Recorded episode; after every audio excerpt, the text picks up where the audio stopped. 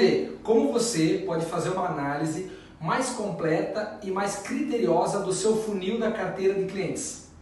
Para entender, primeiro, o que é funil?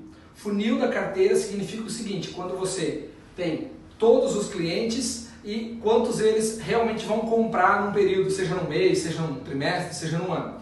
Esses clientes que você administra, geralmente as empresas trabalham é, fazendo com que os vendedores contatem toda a carteira, principalmente nas empresas que trabalham com televendas. Contatar todos os clientes, falar com todos os clientes. Mas isso não se tem demonstrado muito eficiente. Na prática, vários clientes nem existem mais. Porque antes de você fazer todo um levantamento, você precisa atualizar os seus cadastros. Então, quando você tem 100% da carteira, se você é um distribuidor ou uma fábrica, geralmente você tem 30% dos clientes que você tem que jogar fora, descartar, porque eles já fecharam, é, mudaram de ramo, é, foram extintos, foram incorporados por outras empresas, enfim, muitas possibilidades desses 30% não tem mais nenhum potencial de compras.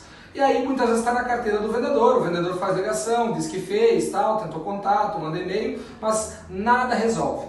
30%. Você imagine que se você tem hoje 20 vendedores, você vai ter 30% do seu time ligando para a empresa que não existe. Isso significa seis pessoas que você vai ter que pagar custo dessas seis pessoas para contatar clientes que não existem ou que não vai dar em nada. Então, é um número muito próximo da realidade da maioria das empresas. Então, 30% desse, dessa sua carteira já é ineficiente. Então, avaliando esse funil da carteira. Quem tem potencial de compra, existe mais uma outra situação, que nem todos que têm potencial de compra vão mandar uma cotação para você, vão querer comprar naquele período que estão sendo contatados. Por isso, o uso da agenda. E quando você falar com o cliente, porque aí aqui são clientes reais, os 70%, esse 70%, a pergunta que não pode faltar em cada ligação.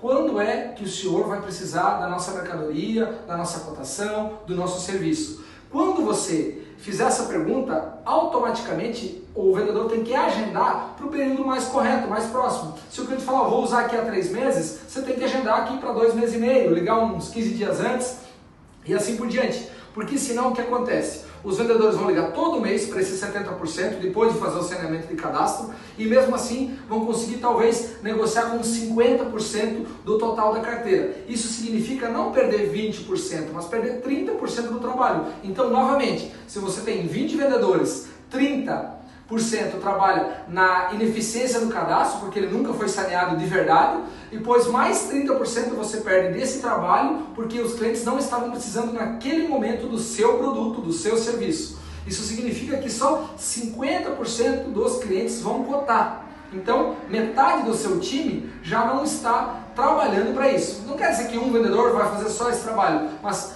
grande parte do tempo do seu time está sendo jogado fora pela falta de limpeza de cadastro e uso correto da agenda. Depois que você começou a negociar com os clientes, nem todos vão fechar, isso é natural. O problema é que tem um hiato, um, um, um gargalo, um buraco muito grande entre negociação e fechamento. E a maioria dos clientes, eles se encaixam nos difíceis de vender, que são aqueles clientes que pedem a cotação para você, que te dão a cotação, mas nunca te dão um pedido. Eles usam o seu preço para o fornecedor preferido deles ou lá de vez em quando. Então aqui precisa de uma ação muito grande do gestor para identificar quais são os clientes que não interessam para a empresa e quais os clientes que vai ter que ser mudada a estratégia, porque só 25%. Então imagine, numa equipe de 20 pessoas, só 25% do tempo é realmente aproveitado em vendas. Você, se trabalhar bem correto essa parte de saneamento do cadastro, agenda, que é a frequência de compras, e identificar clientes para mudar a estratégia ou descartar na estratégia, você vai pelo menos dobrar ou triplicar suas vendas nos nichos, nos clientes que realmente lhe interessam. Eu sou o Marcos Viano do QShap e aqui no QShap nós temos toda uma ferramenta que administra esse funil para os vendedores trabalharem de uma forma mais correta, de uma forma mais eficiente para aumentar as vendas apenas com a produtividade, sem gastar nenhum centavo a mais com publicidade. Nos vemos Vem pra cá!